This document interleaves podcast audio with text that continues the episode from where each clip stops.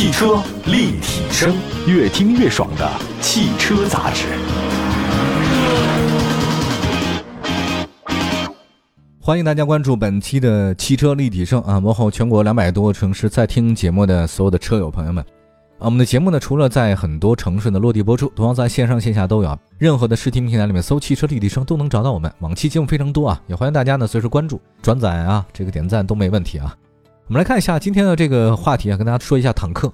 车友朋友们都知道，这是一款车啊，长城的，它真不是真坦克，但是它现在卖的比坦克火多了。那么如果要评选一下今年上半年，或者说我觉得今年一年啊最火的一个自主 SUV，我相信啊，这个别的车上不上榜我不知道。但是我觉得坦克三百一定会榜上有名。如果它不上榜的话，就证明这个榜没有公信力。在我们汽车立体声的留言区啊，经常有很多朋友来问说这款车到底怎么样哈。那么也跟大家说一下吧，其实有新款了。七月二十三号的晚上，坦克三百城市版正式上市啊，价格区间二十到二十三万之间。我相比之前的越野版的门槛呢，稍有一点提升，还是值得大家关注，因为这个车才二十万左右啊。四驱系统它现在变什么呢？变成智能四驱了，这个满足大家那个。城市版的一种风格啊，我觉得这个是坦克三百城市版比那个越野版最大的一个变化。因为其实很多人，你买这个坦克三百，它不是为了真正越野啊，它只是想那个外形，就跟现在很多人天天穿运动鞋，他也不是天天跑步啊，就像很多人天天穿西装啊，他也不是商务人士啊，他就是想要这样，他只找那个感觉是一样的。现在这个城市版呢，取消了前后差速锁，它主要呢是靠电子系统来进行脱困了。但是啊，各位记好了，非承载式车身，ATS 全地形控制模式。还有坦克转弯蠕行模式呢，这个都还在啊，这大家不要开心了吧？还有三十三度的接近角，三十四度的离去角，二三点一的纵向通过角，两百二十四的最小离地间隙和七百的最大涉水深度啊，这个都予以保留了，也算是保留了坦克最精华那个部分。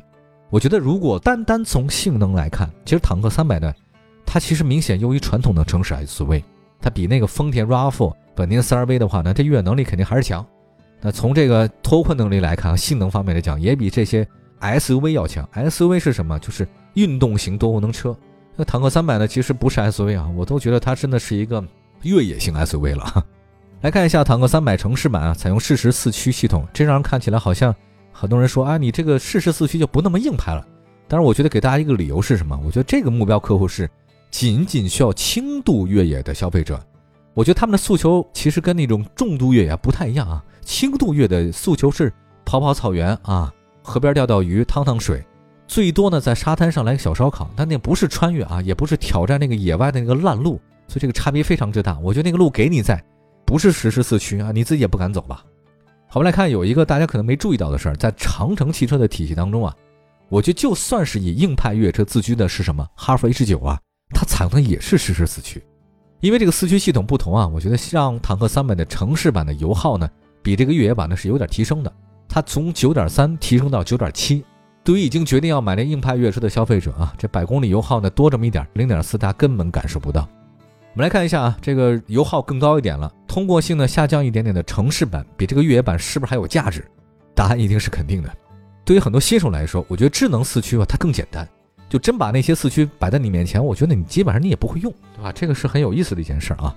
再来看一下日常行车啊，日间行车的时候，如果有失控或者打滑的征兆，四驱系统啊，它就会自动分配动力，提升你的行驶安全性。这个是很多轿车也配备智能四驱的一个原因。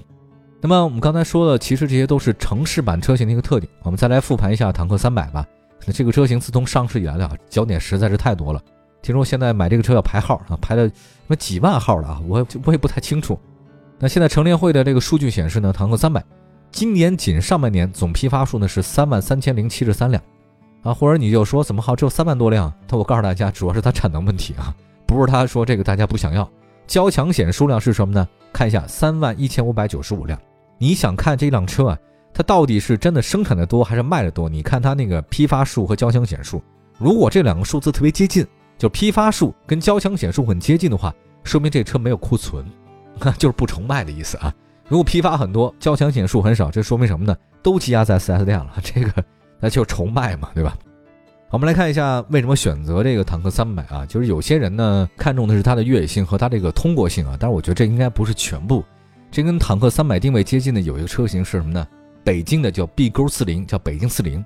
那想想看，我们看一下这个数据，今年北京四零上半年的总交强险数量九千三百辆，这个相比坦克三百的话呢，差距真的很大，就连它的一半都没卖出去啊，也就是三分之一吧。那么从一些车主的反馈来看，实际上坦克三百的车主啊，他不全是越野爱好者，他那个官方发布了一个消息，我看了一下，他说买坦克三百的人很多，这个车主呢，他都是要复古的，很多都是女性车主。这个复古个性的外观呢，都是很多人钟情它的原因。那大家想想看，那个奔驰 G 啊，再想到牧马人为什么卖那么好，就知道了。有网友呢和潜在消费者表示呢，坦克三百的外观比那个北京的四零要更好看。虽然在它身上呢能找到各种各样的影子，像吉普啊、铃木的吉姆尼啊，还有大 G 啊，但整体效果来看呢，坦克三百非常不错。而且它不是那种完全照抄的，尽管它有很多其他车的样貌，就是你看坦克三百啊，你会觉得它是坦克三百。来看一下这个坦克三百的复古高颜值，让很多女性消费者呢非常喜欢。非承载式车身啊，让它拥有比城市 SUV 更好的通过性。我觉得这是很多自驾爱好者呢特别看重的。那一定要是非承载式车身啊！如果你没有这个，你怎么能叫越野车呢？那虽然从这个燃油经济性来看呢，非承载式车身设计的坦克三百在油耗方面比那个本田 CR-V 啊、丰田 RAV4 啊、大众途观 L 要高一点，但是很多人愿意花这个钱，我我就愿意啊。那动力系统方面的话呢，坦克三百呢还是挺厚道的，采用的是 2.0T 发动机加采埃孚的八速自动变速箱的一个组合。我觉得这个组合呢，放眼长城旗下的 SUV，目前在售的车型里面，除了哈弗 H 九之外，只有坦克三百能享受到这样的待遇。它主销车型的是哈弗 H 六大狗这个车型，都匹配的是长城自产的双离合变速箱。那即便是定位比较高端的 V，也是用这种双离合变速箱。但是啊，你想想看。这个坦克三百用的是采埃孚的八速自动变速箱，你看这不太一样哈。用这个用户方面的反馈来看嘛，ZF 的八速自动变速箱呢，在平顺性啊、换挡速度方面表现都很好，可靠性、平顺性呢更放心。有消费者呢说，坦克的 ZF 的八速自动变速箱和这个双离合变速箱啊，这个确实比较放心。2.0T 发动机最大功率167，最大扭矩387。另外，官方数据方面的话呢，坦克三百零百加速的是9.5秒，快十了。但是对一款硬派越野车来讲的话呢，这个速度是可以的。它的公路性比那丰田普拉多2.7升那款啊，还有三菱帕杰罗3.0升，还有铃木吉姆1.3升要好。长途出游的时候呢，能够在高速公路上呢轻松续航，遇到草原沙滩还能走一圈。为了让车主的长途自驾游更加轻松、更加安全，坦克300呢还全系标配自适应，还有车道保持辅助、车道偏离预警。所以我觉得对于那个自驾爱好者来讲啊，坦克300呢是很全面的。我们来看一下，一个车要获得成功啊，它是需要有极具竞争力的价格啊。坦克三百虽然不是低价车型，但是相比同类型，它还是有竞争力的。竞争力在哪儿？我们一会儿呢再跟大家横向比较一下。这里是汽车立体声，我们马上回来。汽车立体声，欢迎大家继续回到这里是汽车立体声啊。今天呢，在节目当中呢，跟大家分享一个网红车吧，这个坦克三百。我觉得网红现在已经是中性词了。现在发现啊，人人都想当网红，那所以我觉得坦克三百呢，真的是一个现在大家都比较喜欢的一个网红车型。首先它外观很漂亮嘛，有复古，那同样的话，它内在的东西也很不错，价格呢又不是很高。我们来看一下这个价格啊，大家比较关心的。其实我觉得坦克三百除了它的外形比较合理以外啊，它另外一个成功的地方，我觉得其实就是它这个定价，哎，定价还是比较了解我们的。那在长城汽车内部的话呢，跟坦克三百定位相似的是什么车呢？是哈弗 H 九。那汽油版的车型，咱不要说那个 2.0T 螺伦式极星版啊，不说那个版本。汽油版的车型价格区间呢是二十万九千八到二十七万两千八，这个是哈弗 H 九的汽油版。它的价格门槛呢仅仅比坦克三百高一万四，但是两款车的入门级车型呢在配置方面差距不小。那坦克三百的优势很明显，如果你要选择那个主动安全配置跟坦克三百的入门级车型相当的 H 九，那你只能买那个官方售价二十五万五千八那个 H 九。二点零 T 的汽油的四驱尊享型五座，所以说啊，你这么想的话，你比坦克三百还高了，差不多不到六万啊。你对于二十万的自主车型来讲，六万的差价能改变你的选择，绝对会。别说六万了，六千都能改变啊。那如果你选择是二十一万三千八那个坦克三百越野型二点零 T 征服者，哎，你就可以标配了差速锁，前后桥都有差速锁了。而哈弗 H 九的顶配都需要加钱来选装前桥差速锁。所以说到这儿，你明白了吧？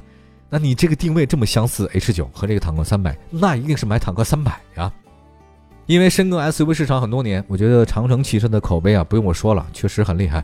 我曾经听到几个汽车圈的朋友给长城怎么定位啊？他们觉得长城就是中国的德系。嗯，我觉得这个定位还不错啊。就这个车呢，确实很爷们儿，我很喜欢。当然，它其实有很多柔美的地方，比如说它那个吃兔啊、大猫啊，这种好猫什么的，包括坦克。别看名字叫成这个，但是其实这个车很复古啊。哈弗 H 九的整个业绩呢是比较稳定的，今年上半年总交强险数量是八千零五十五辆，那价格门槛低不少，性价比更高的坦克三百呢，实际上在市场上更受宠，所以坦克三百的买的人更多一点。虽然坦克三百在尺寸上小于哈弗 H 九，而且坦克三百没有七座，但是你便宜好几万，轴距短了五十啊，相当于是五公分，没有七座，你这个东西可以忽略不计啊。除了自身的产品力和合理定价，市场上可选的同类型车比较少，我觉得也是坦克三百能获得青睐的原因之一。你没得选，啊，这个跟那当年三国一样，你一个谋士哈，包括诸葛亮，你你不选择这个刘备，你只能去投靠曹操和孙权，那没有办法，对吧？你投靠曹操，曹操自己能力这么强，你也混不下去啊。你要找到孙权，你关系又没人那么好，你比周瑜啊，比其他那几个人也差距太远，所以诸葛亮唯一的选择只能投刘备。那实际上就是这样，那市场上可以跟那个坦克三百啊同平台竞争的车型同类型的几乎没有太多啊。比如说自主品牌里面只有一个北京的 BJ 四零，北京四零定位跟坦克三百很接近啊。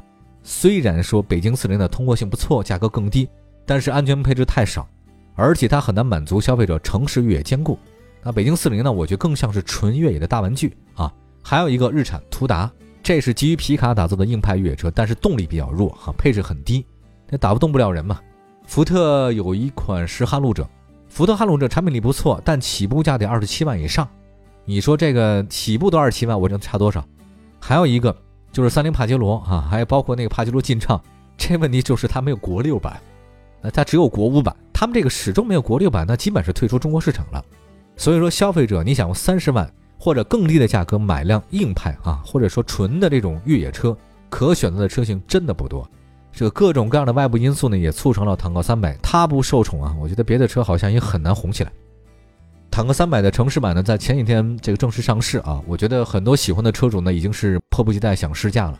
其实质量好不好不了解不知道，我们刚才也说了说它的一些城市版的车型啊，我觉得还有跟那老款的越野款相比的话呢，其实真的有改变，改的都是越来越好的。比如说车标调的更加的霸气一点点，而且上海车展呢新增加了两款配色，悬挂了全新车标，对吧？我觉得订货量呢，现在真的是供不应求啊！有的车友听说排到七八万号，还有一个就是，甭管是现在的城市版，还有之前的越野版，外观和内饰的风格完全是复古的，配色上呢是有很多的变化。城市红呢，或者说牛油果绿，大概有七种颜色，整体颜值更加的出色。而且最大变化呢，车门把手增加了电子踏板，一旦你拉开那个把手，电子踏板这折叠处弹出啊！我觉得这是一个非常有意思的小贴心的设计。之前呢，大家也都知道，它那中控台挡把呢是炮筒式的，增加了前脸的横向镀铬，也精致了很多。它空调调节按钮呢，集中到了中控屏里面，变成电子模式，大家呢应该也会喜欢一些。动力上方面的话呢，依然是跟老款差不多，所以我觉得这个新款的城市款，八速手自一体 ZF 的，还有包括像蜂巢 2.0T 发动机，动力方面完全不用大家担心。另外 NVH 方面也做了很好的表现，增加了降噪，还有双层隔音玻璃，公路胎。添加了三十多项 L 二加级别以上的辅助系统，包括流媒体后视镜，这个是长城的看家的东西。